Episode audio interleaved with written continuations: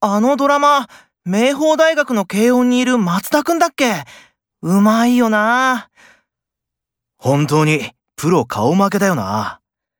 練習の鬼らしいじゃんそう。いつか世間をあっと言わせるとか言って、すごく頑張ってるらしいよ。そうなの俺、さっき、あっと言っちゃったよ。じゃあ松田くん、ちょっと夢叶ったかも。